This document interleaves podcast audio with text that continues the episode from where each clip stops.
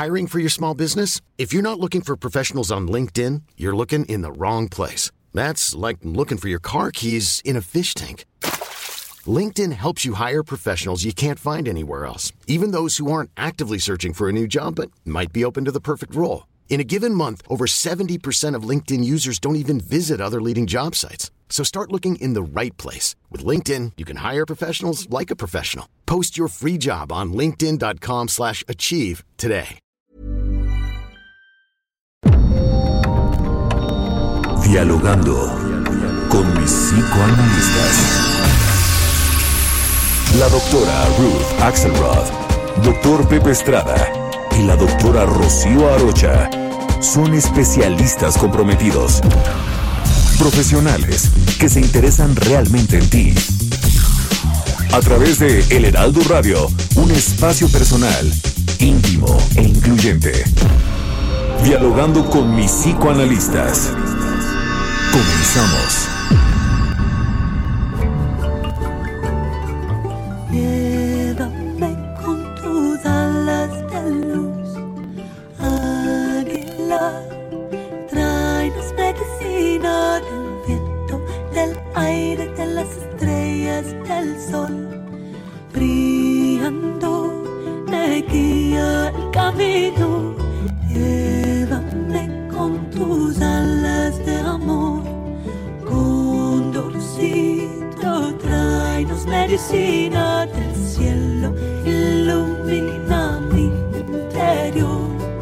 Volando enseña el camino, cura, cura, cura, cura, me sana todo lo que yo llevo. Agradezco por mi vida, Pachamama, yo te amo. Cura, cura, cura, cura, todo lo que yo llevo. Agradezco por mi vida, Pachamama, yo te amo. Vuela con el viento, vuela con el viento. Buenos días, estamos aquí como cada sábado a las 11 de la mañana en nuestro programa favorito de la radio, dialogando con mis psicoanalistas. Soy Rocío Arocha y estoy aquí en El Heraldo Radio. Estoy también con Hola, buenos días. Soy Ruth Axelrod, muy contenta de poder pensar juntos hoy con un tema espectacular que nos va a introducir nuestro siguiente ponente. Un gusto que- estar con ustedes, mi querida Ruth, mi querida Rocío, en estos sábados cada día más fríos, este, que ya están ambientando para esta temporada que tanto nos gusta, que son las fiestas decembrinas. Y bueno, como bien decías, mi querida Ruth, el, día, el tema del día de hoy muy pertinente, eh, el pensamiento mágico, un tema que a todos los aquí presentes nos eh, apasiona. Mi querida Rocío, te cedo la palabra. Gracias, Pepe. Gracias, Ruth. Eh, estamos en, en Acapulco en el 92.1 de FM, en Brownsville en el 93.5 de FHD4, en la Ciudad de México 98.5 de FM, en Ciudad del Carmen 101.3 y 950 de AM, en Ciudad Juárez en el 1190 de AM, Coatzacoalcos 99.3 de FM, Culiacán 104.5 de FM. Colima 104.5 también de FM. En el Estado de México en el 540 de AM. En Guadalajara en el 100.3 de FM. Hermosillo 93.1 de FM. En La Laguna 104.3 de FM, en La Paz 95.1 de FM, en McAllen 91.7 HD4 FM, en Monterrey en el 90.1 de FM. Saludos a Tampico en el 92.5 de FM, Tapachula, Chiapas 96.3 de FM, Tehuantepec, Puebla 98.1 de FM, Tepic 96.1 de FM, Tijuana, Baja California en el 1000 700 de AM, en Tuxtla Gutiérrez en el 88.3 de FM y en Villahermosa, Tabasco en el 106.3 de FM. Nuestro teléfono, nuestro teléfono en cabina 55 64 88 93 54. Lo repito, 55 64 88 93 54. ¿Ustedes sabían, por ejemplo, que en Italia el viernes 17 es un día terrible en donde no hay que salir porque algo espantoso te puede pasar, pero que si te vistes de color púrpura eh, se, se, se, contrapone esta situación y ya no te pasa nada malo. Bueno, de estas y de otros pensamientos mágicos, de cómo se construye, de para qué nos sirve, eh, un tema interesantísimo, el pensamiento mágico, claro, desde la perspectiva psicoanalítica. Comenzamos.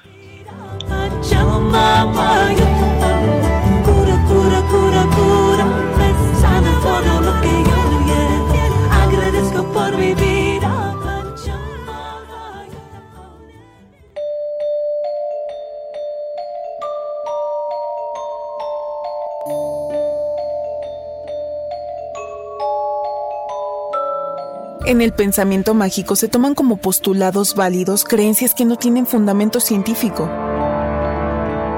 las personas que hacen uso de él no cuestionan ciertas percepciones, es decir, no interviene el pensamiento crítico o la razón para creer en algo en donde no hay relación entre la causa y el efecto. Se basa en percepciones subjetivas de un individuo o de una colectividad. Este pensamiento también se refiere a las creencias erróneas de los propios pensamientos, palabras o actos que causarán o evitarán un hecho concreto desafiando a las leyes de la causa y el efecto comúnmente aceptadas. Este tipo de pensamiento confunde la casualidad con la causalidad. Se basa en prejuicios y o percepciones psíquicas subjetivas de un individuo o de una comunidad.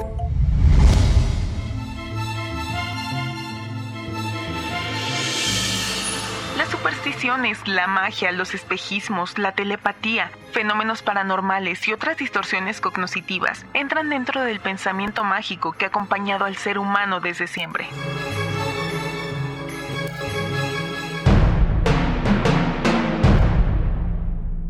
El correlato de este pensamiento suelen ser los rituales que pueden incluir actos extremos, como por ejemplo los sacrificios. El pensamiento mágico se opone al pensamiento lógico y es muy frecuente en los niños y en personas pertenecientes a sociedades primitivas, aunque también se presenta en personas con padecimientos psiquiátricos como el trastorno obsesivo-compulsivo, la esquizofrenia y otros, una de las funciones del pensamiento mágico es disimular la ansiedad que genera la incomprensión de ciertos fenómenos existenciales, y de ahí que haya acompañado al ser humano desde siempre.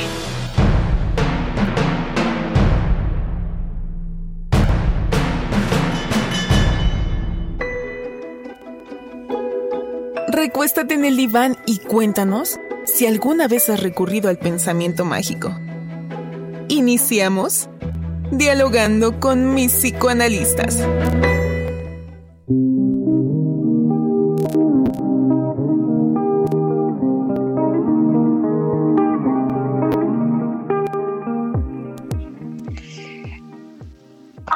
Así es, así es. Vivir, vivir es difícil.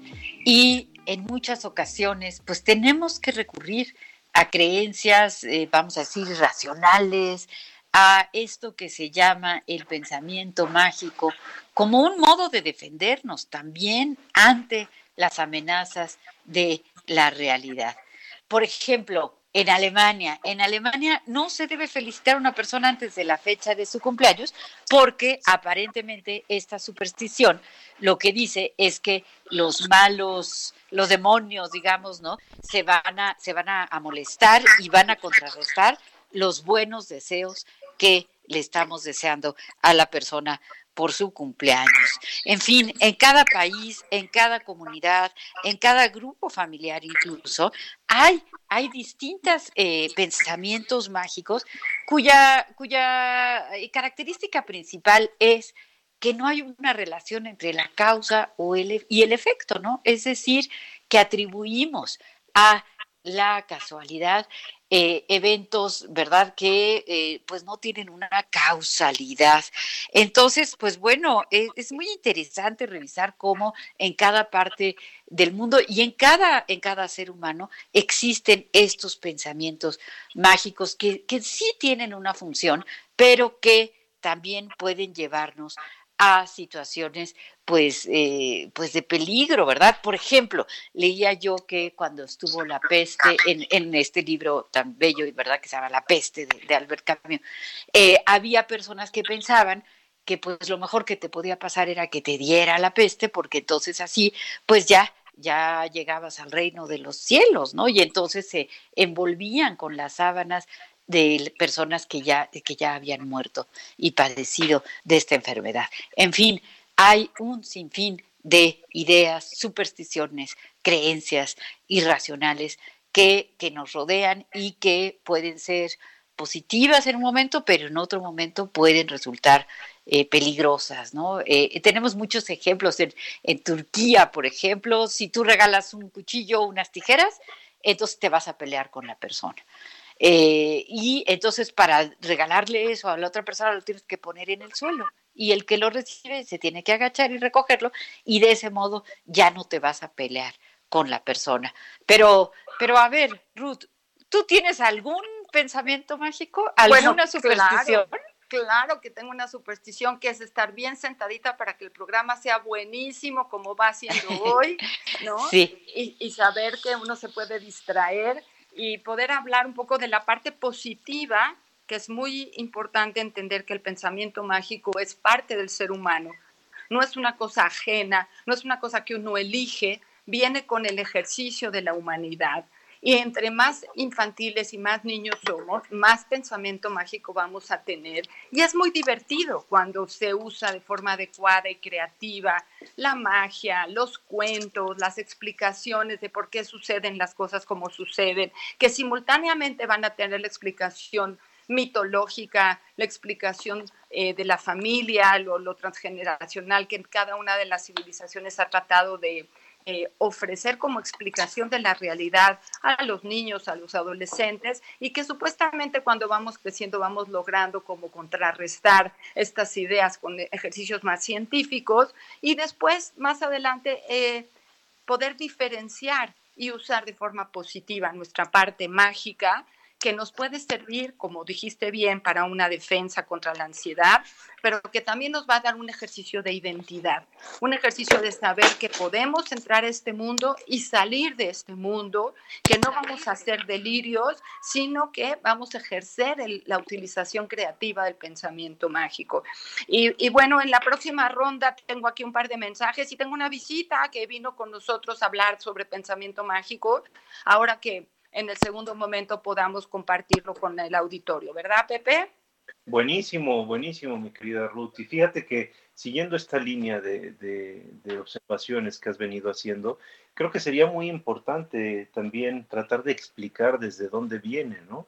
Y el pensamiento mágico eh, tiene su origen, eh, ahora sí que en el punto más remoto de la historia de la humanidad, cuando el padre del psicoanálisis, Sigmund Freud, se pone a estudiar el, desarrollo del pensamiento, la evolución del pensamiento humano, encuentra que en grandes rasgos el pensamiento humano ha pasado por tres etapas.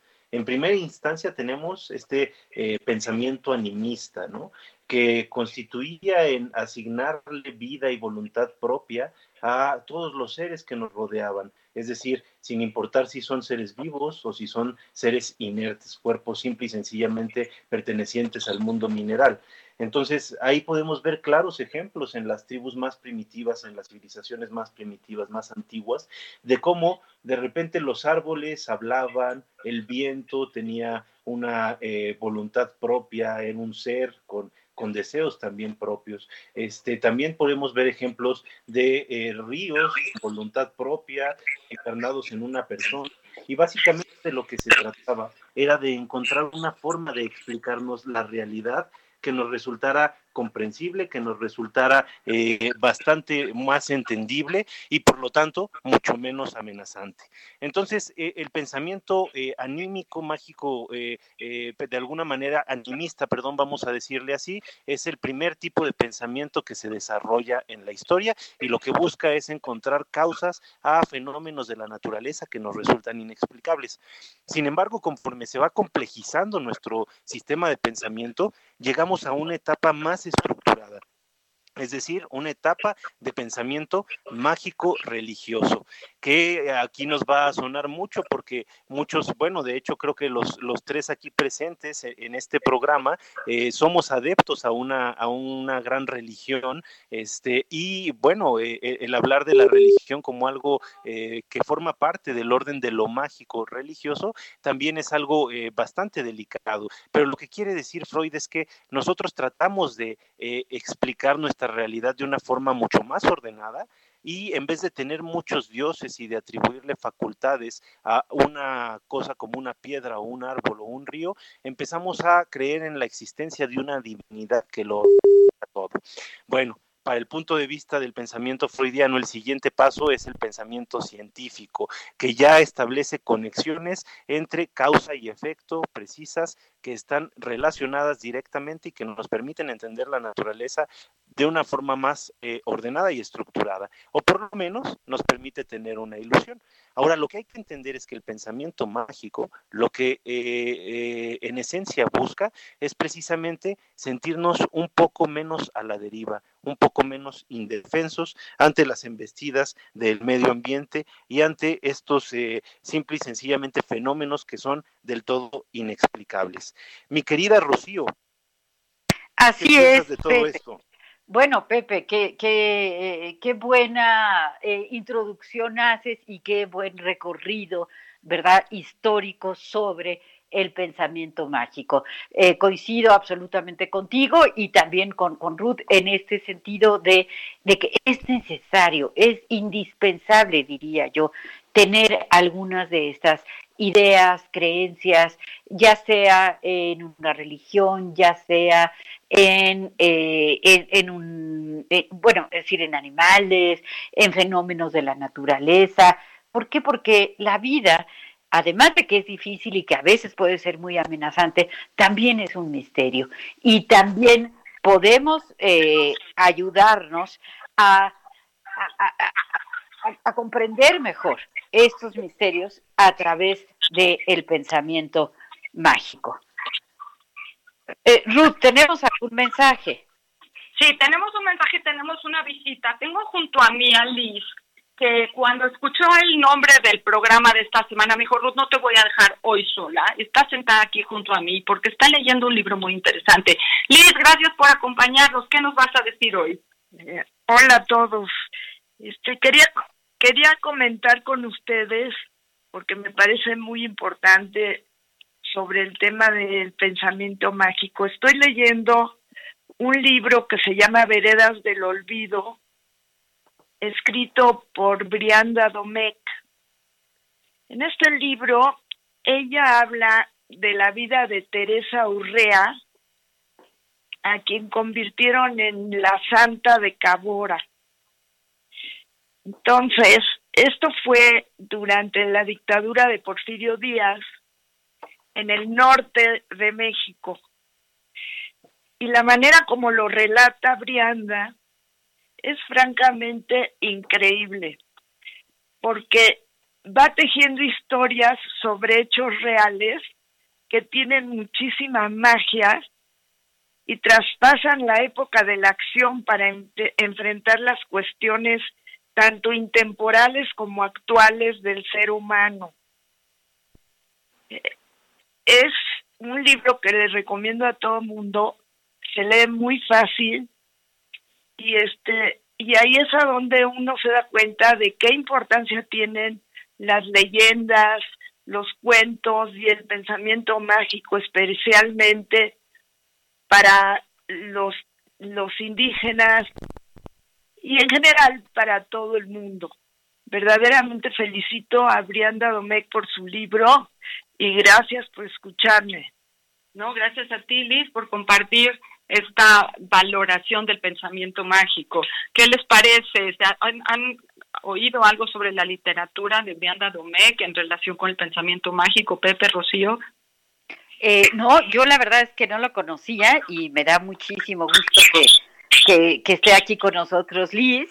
Eh, siempre todos los, los las participaciones pues son bienvenidas y además pues enriquecen nuestro nuestro acervo cultural, ¿no? Entonces pues muchísimas gracias Liz, qué, qué bueno y, y claro eh, eh, eh, todos estos temas eh, resultan, yo creo que de, fundamental importancia porque es interesante ahondar en, en, en, el psiquismo, ¿no? En el psiquismo, en cómo a veces el pensamiento mágico forma parte de enfermedades psiquiátricas. Entonces, también ahí tenemos que darnos cuenta de que, por ejemplo, en la paranoia, ¿no? Cuando una persona padece de este trastorno, pues entonces eh, cree que algo que está pasando afuera, que no necesariamente va dirigido contra esa persona, pues cree que va dirigido contra esa persona. Y entonces esto resulta pues muy amenazante, ¿no? Entonces pensemos, por ejemplo, en la magia. Claro, al hablar de pensamiento mágico podemos hablar de muchas cosas, de creencias eh, irracionales, de supersticiones, pero también de la magia y del terror que le puede dar a una persona encontrarse algún eh, amuleto, alguna hechicería, ¿verdad? Por ejemplo, en la puerta de su casa y creer que entonces tenemos alguna... Eh, bueno, un, deseo muy malo que nos va a hacer daño y entonces transformar nuestro modo de vivir por este temor que nos da, ¿no? Entonces, a veces el pensamiento mágico nos puede llevar a sentir mucho miedo. Eh, ¿Tenemos algún mensaje, Ruth? Claro que sí. Tenemos el mensaje de la señora Lolita, que sábado con sábado está con nosotros. Muchas gracias, señora Lolita, y nos dice así. Hola, apreciados doctores. Buenos días. Aquí estoy como cada sábado atenta al programa, a mi programa preferido, como bien dicen ustedes, y como de costumbre, el tema interesantísimo. Pienso que todos participamos en mayor o menor grado de cierto pensamiento mágico. La suerte, el poner changuitos, el cruzar los dedos, son algunas de las manifestaciones de esto a nivel cotidiano. Pues aprender y comentar este gran tema, gracias por las acertadas elecciones de cada sábado. Saludos y un fuerte abrazo para cada uno de ustedes. Señora Lolita, muchas gracias, que siempre nos da una posibilidad de ampliar el tema y efectivamente de reconocer que todo el tiempo estamos en contacto con nuestras áreas mágicas y que todo el tiempo quisiéramos tener mucho más control de las cosas que nos van a suceder o que quisiéramos que nos sucedieran y que poner changuitos, por ejemplo, no tenemos que ir tan lejos como a Turquía, Rocío, lo tenemos aquí en casita todos los días, ¿no?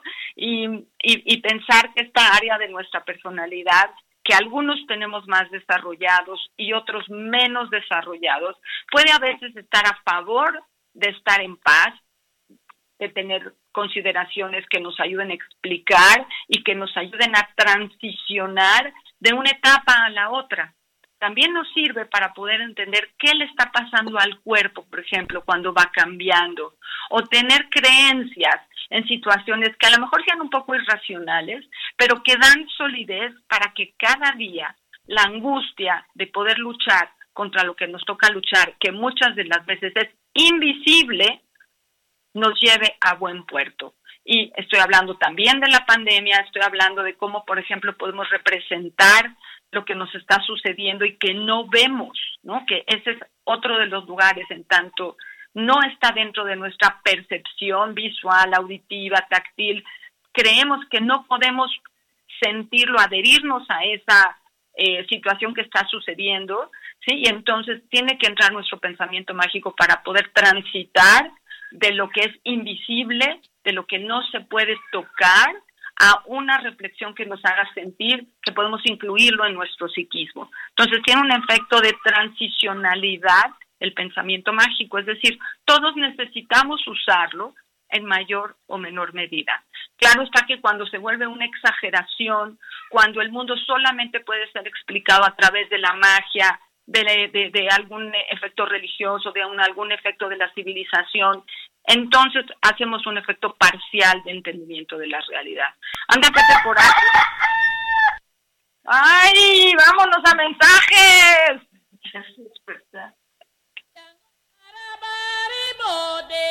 Chango arabari bode, ode matari bode.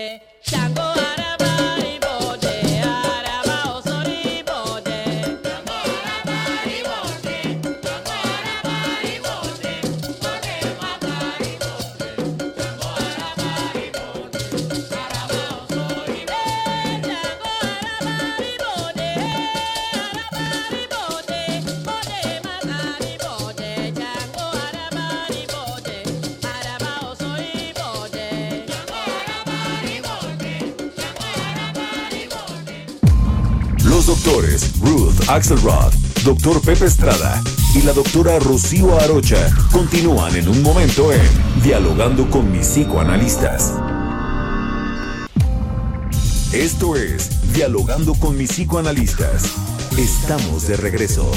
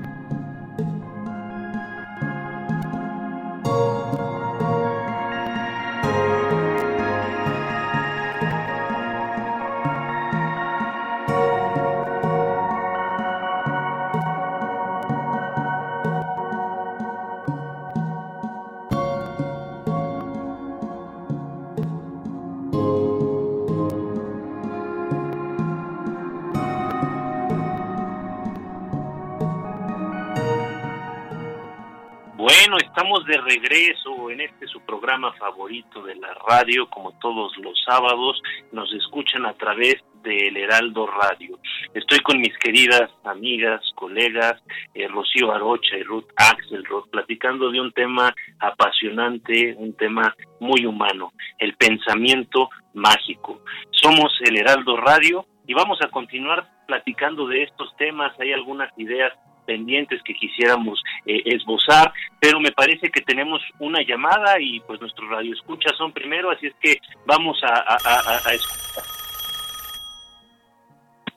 Ahí está la llamada. ¿Qué tal? ¿Qué tal? Buenos días. Hola, buenos días. ¿Quién habla? Habla Patricia. Y estaba escuchando su programa y me parece muy interesante el tema. Gracias, Patti. ¿Qué nos quieres comentar? Pues que se me hace muy interesante lo que están platicando. Muchas veces dicen que que ten cuidado con lo que deseas porque se de veras se puede hacer y así que digo que en los pensamientos mágicos. Y a veces son, tú tienes pensamientos mágicos que te ayudan o que te atacan. Que me ayudan y que me atacan. Hay de claro, claro, muy bien, de los dos. Yo creo que el, caso tuyo, Pati, es el caso de todos nosotros. Sí, ¿verdad? A ver, cuéntanos uno, Pati, aunque sea. Ay, ¿qué les puedo decir? Tiene poquito que falleció mi papá y he pensado mucho en él y a veces lo siento y no sé si también eso sienta sea lo de los pensamientos mágicos. Sí, es, ya, es muy buena, muy buena esa reflexión, ¿no? Si sentir a nuestros muertos tiene que ver también con el pensamiento mágico. Bueno, hablemos de eso un poquito para que Pati tenga una respuesta. Pati, muchas gracias por hablarnos. Muchísimas gracias, que tenga un bonito día. Gracias. Gracias, Pati. Bueno, ¿qué tal?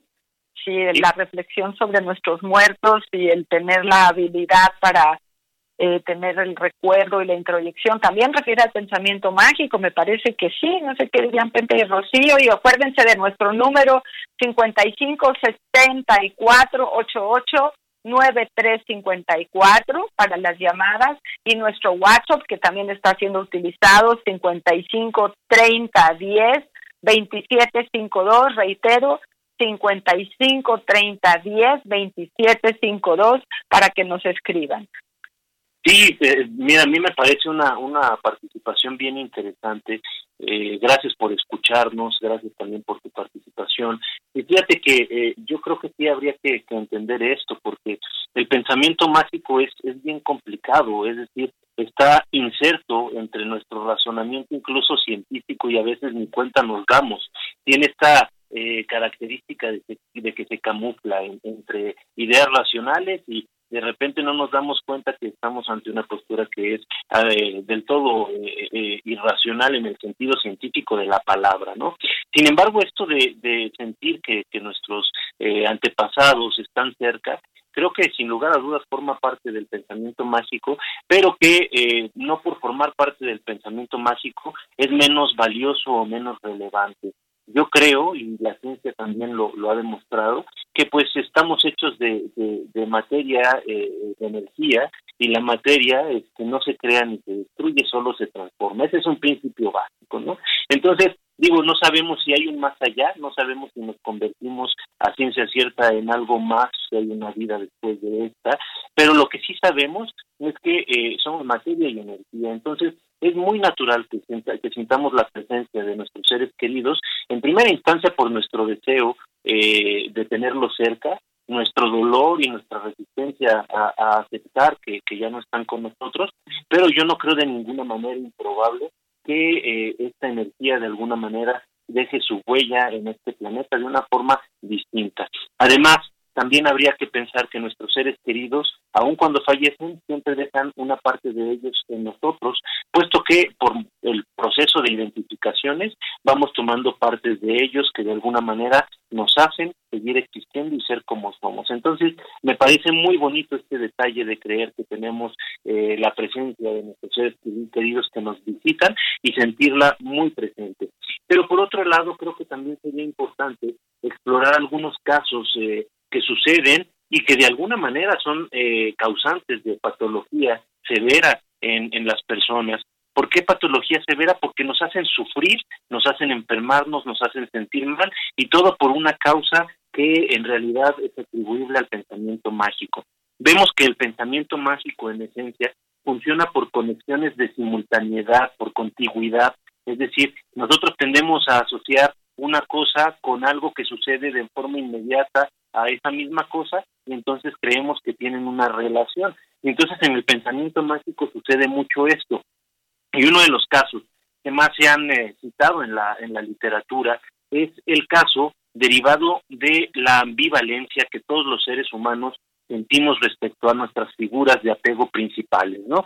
Por ejemplo, yo creo que este es uno de los descubrimientos más importantes del psicoanálisis, la ambivalencia, el hablar de que podemos sentir afectos contradictorios respecto a la misma persona. Podemos sentir amor y odio respecto a mamá, podemos sentir amor y odio respecto a papá. Pero a veces da la casualidad de que nosotros tenemos pensamientos negativos respecto a una persona que queremos mucho y resulta que la tragedia se hace presente y por alguna causa ajena a nosotros, esta persona puede llegar a perder la vida.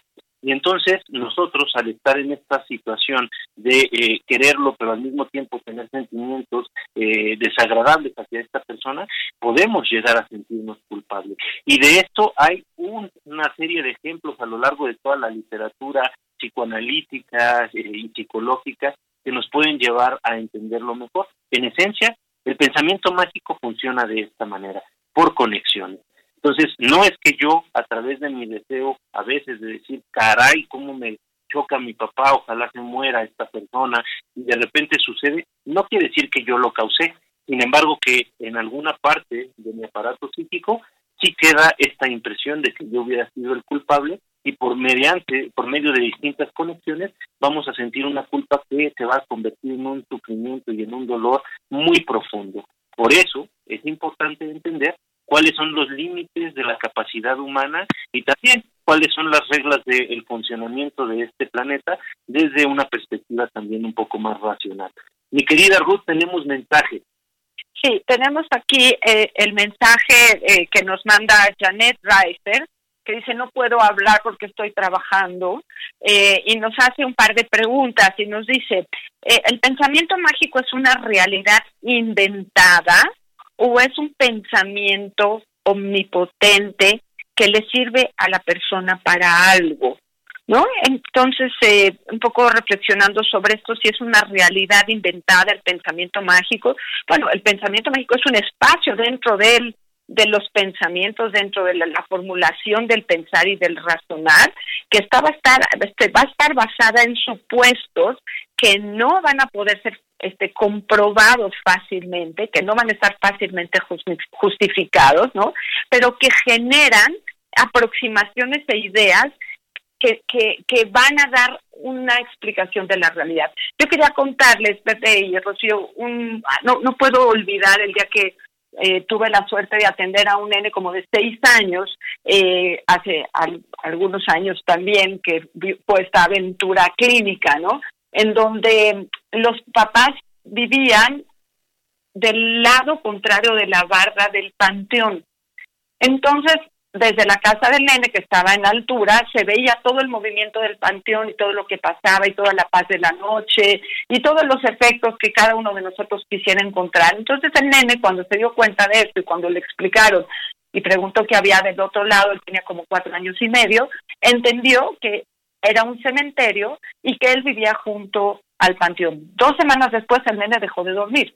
Antes no tenía problemas, pero cuando le explicaron qué había pasado y empezó a hacer síntomas porque dormía un ratito y se despertaba y, en el día empezó a dejar de ser funcional y tuvo un montonal de dificultades en la escuela hasta que los papás decidieron traerlo a sesión y pudimos eh, investigar qué le estaba sucediendo. Y claro, cuando tuve ya la suerte de, de poder encontrar en uno de sus dibujos que él no dormía porque estaba esperando que vinieran los muertos a saludarlo, entonces no podía dormir porque ellos venían y el nene quería estar despierto para cuando llegara, ¿no?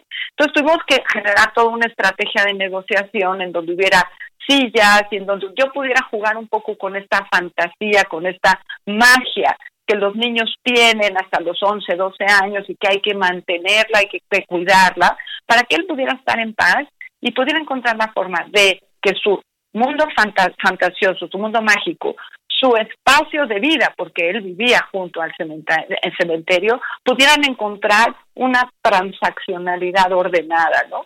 Y él pudiera seguir adelante y pudiera eh, ir a la escuela y tener buenas calificaciones, a pesar de tener un montonal de vecinos que él estaba esperando y que no sabía cuándo iban a llegar, ¿no? Entonces, un poco en la continuidad de la pregunta de Patti, ¿no? Si el lugar de la espera de nuestros eh, antecesores tiene un lugar claro que lo tiene, sean propios o, ajenos, y el pensamiento mágico nos va a acompañar durante toda la vida, como decía Janet en su pregunta, ¿no? Entonces, interesante cómo tiene que jugarse a favor de la vida el pensamiento mágico y no a favor del delirio o de la fobia o de la adicción que no hemos mencionado. Claro, claro. Y entender muy bien que el pensamiento mágico, pues sí es eh, atribuirle a una situación que fue la causa de otra cosa. Por ejemplo, un día me visto de un color y entonces ese día ocurre, eh, no sé, se enferma un ser querido y entonces ya atribuyo, ¿verdad? A que cuando me pongo un suéter rojo eh, se enferma mi primo, ¿no? Entonces es darle una causa a algo que no es una causa. Entonces, eh, esto que señalaba Pepe respecto a la culpa, por ejemplo, en la infancia, ¿verdad? Porque los niños justamente tienen gran, grandes cantidades de pensamientos eh, mágicos, porque todavía no se alcanza este, eh, pues este estadio de la mente, ¿verdad? En donde el pensamiento se torna más racional. Entonces, a veces podemos sentirnos muy culpables. ¿Por qué? Porque deseamos que pasara algo malo por esta ambivalencia que ya se ha mencionado y ocurre y entonces pues tremendo eh, sentimiento de culpa que, que viene, ¿no? Eh, eh, entonces es importante que nos demos cuenta que, que sometamos a veces este tipo de pensamientos pues a otras mentes.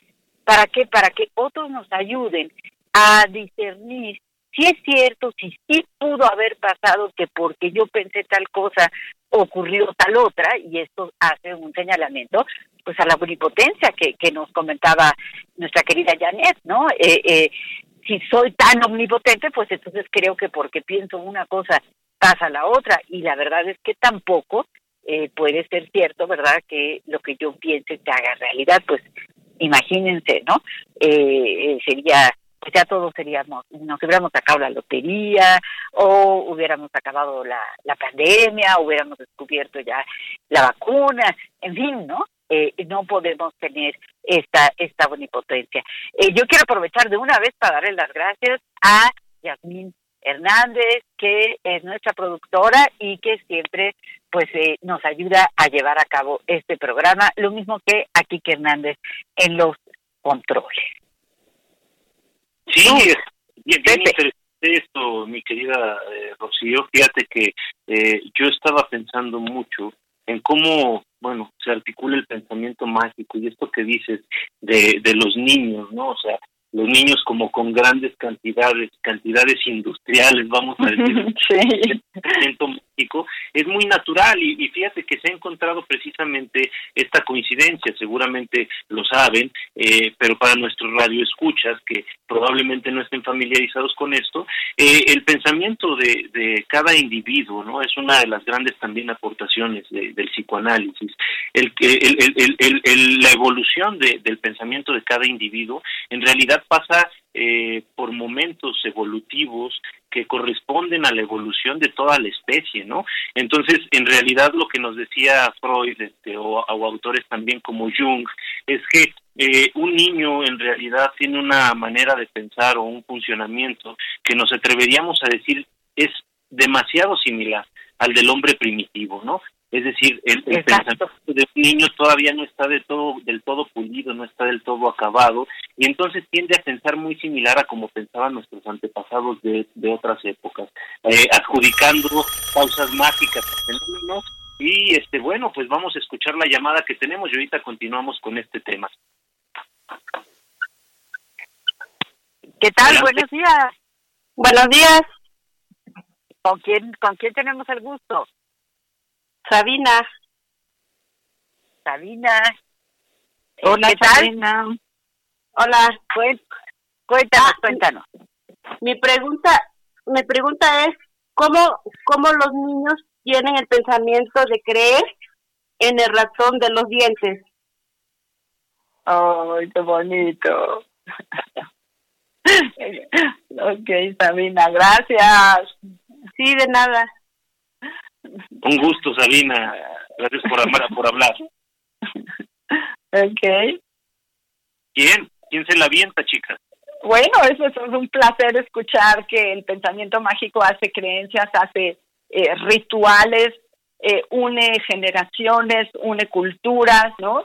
Y esta eh, posibilidad de transitar entre tener dientes y no tener dientes resulta algo hasta de lo doloroso, se lo lleva al espacio de lo divertido y distrae la angustia de la posibilidad de sentir eh, pérdidas, castraciones, me quedé sin un diente, qué horror, claro, es evolutivo y vamos a ir a que nazcan nuevos dientes porque no tenemos ratón para la tercera edad, ¿o sí? Ruth, hola, hola. y aquí me ando ahogando, creo que me fue el ratón. no. Pero bueno, eh, tenemos un ratón como una tradición cuando los niños cambian de los dientes de leche, ¿no? a la segunda parte. Y entonces esta posibilidad de ir a buscar los quintitos que nos dejó el ratón abajo de la de la almohada resulta simpatiquísima y claro, es un ritual de pensamiento mágico. ¿Tú qué opinas, Pepe? Sí, sí, sí, sin lugar a dudas. Este, lo, lo que pasa es que, mira, yo en esencia creo que el pensamiento mágico, y lo, lo recalco mucho, eh, surge de la necesidad de no sentirnos tan solos en este, en este universo, ¿no? De la necesidad de no sentirnos tan indefensos ante, ante el medio ambiente.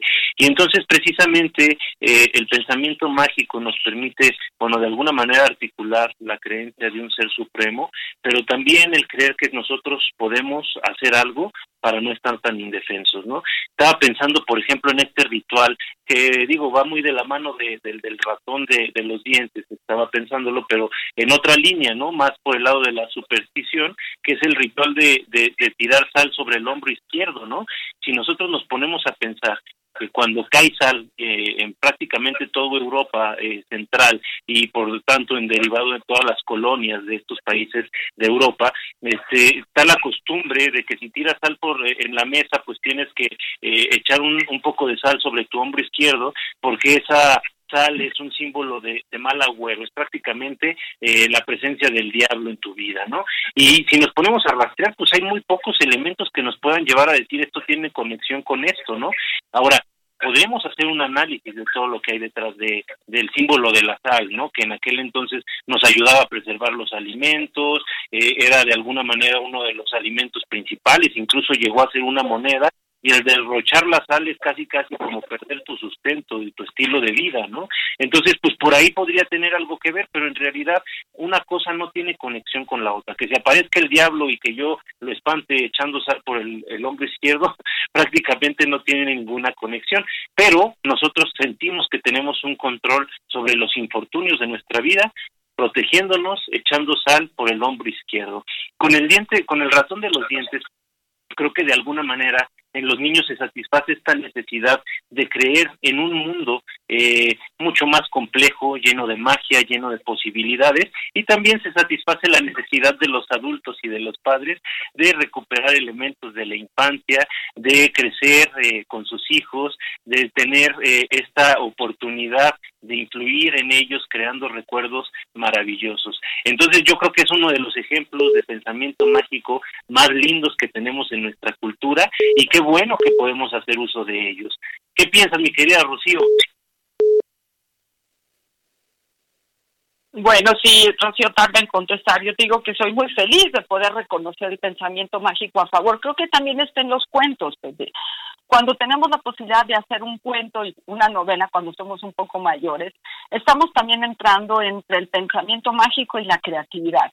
O sea, qué tan conectado se queda eh, la posibilidad de crear fantasías, de crear narraciones. El principito que hablaba la vez pasada, ¿no? Que es eh, el cuento de un adulto para niños y acabó siendo uno de los cuentos preferidos de nuestros adultos, ¿no? Que todo el tiempo estamos mencionando aquellos eventos que tienen que ver con lo que no conocemos, las estrellas, este alguien que es dueño de un planeta y nos fascinamos porque nos da una eh, posibilidad de desprendernos de lo cotidiano, de lo concreto, de lo real, para tener un espacio como lúdico, eh, cuando, cuando tenemos estas alternativas de lectura o, de ver cómo otro sí se atreve a fantasear.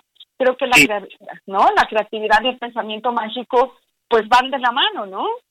Por, por supuesto, mi querida Ruth, y fíjate que uno de los psicoanalistas más influyentes del siglo pasado, justo eso es lo que lo que especifica, ¿no? O sea, en realidad la forma en que nosotros interpretamos eh, este mundo, la forma en que interactuamos con esta realidad consensuada, eh, eh, en una primera instancia surge de una forma de pensamiento mágico, ¿no? De un pensamiento que está dentro del interior del bebé y que empieza a fantasear con la concreción de algo que va a satisfacer sus necesidades y como en realidad en el mejor de los casos sí tiene una madre que le satisfaga, se empieza a reforzar esta idea del pensamiento mágico y el sentido de la omnipotencia. Ahora, aquí un punto que me parecería importante resaltar es que a pesar de las cosas buenas que tiene el pensamiento mágico, también puede tener elementos eh, nocivos que nos pueden llevar a dañarnos, ¿no? Sobre todo ahorita que estamos en tiempos de COVID, eh, hay muchas curas milagrosas o eh, herramientas que te venden como eh, que te van a proteger al 100% de, de la enfermedad, como, como el detente famoso, y es importante saber distinguir cuándo sí y cuándo no, porque hay enfermedades que no se curan con este agua bendita. Hay enfermedades que requieren de atención médica, que requieren de prevención y que si nosotros no tenemos todo para, para salvar nuestras vidas. Hay casos, mi querida Ruth, y, a mí me decía mucho un maestro cuando recién empezaba mi carrera, este, eh, hay casos que se curan si tú le pasas un huevo, como en el mercado con el chamán, y si a esa persona eh, te va a curar si tú le pasas un huevo este en estos rituales de, de chamanismo y de brujería pues no se hable más hay que pasarle el huevo no Pepe no no no no no se puso a llorar no no no no. El pensamiento mágico a la creatividad. Las enfermedades a la ciencia, por favor, Pepe, te lo suplico. Es que hacia allá vamos, hay enfermedades que no se curan con el huevo, pero no No, no, no, no. Nos vemos la próxima semana todos. Pepe, muchas gracias. Soy Ruth Axelrod, estamos en Emeraldo Radio. Gracias por estar con nosotros en Dialogando con mis psicoanalistas hoy. Bye, Pepe. Un saludo y abrazo a todos. Bye, Rocío.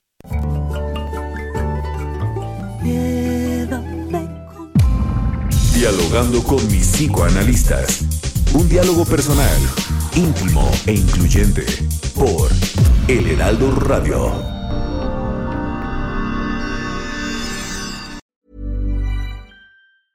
Ever catch yourself eating the same flavorless dinner three days in a row? Dreaming of something better? Well, HelloFresh is your guilt-free dream come true, baby. It's me, Kiki Palmer. Let's wake up those taste buds with hot, juicy pecan crusted chicken or garlic butter shrimp scampi. Mm. Hello Fresh. Stop dreaming of all the delicious possibilities and dig in at HelloFresh.com. Let's get this dinner party started.